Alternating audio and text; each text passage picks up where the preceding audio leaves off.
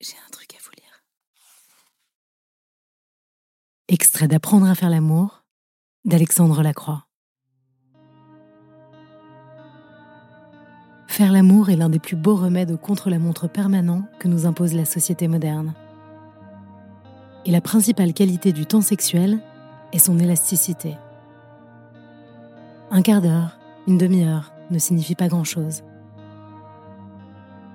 Il est des secondes de plaisir terriblement dilatées, durant lesquelles on a l'impression de tomber dans un gouffre sans fond, ou de franchir des portes successives, ou de connaître des métamorphoses.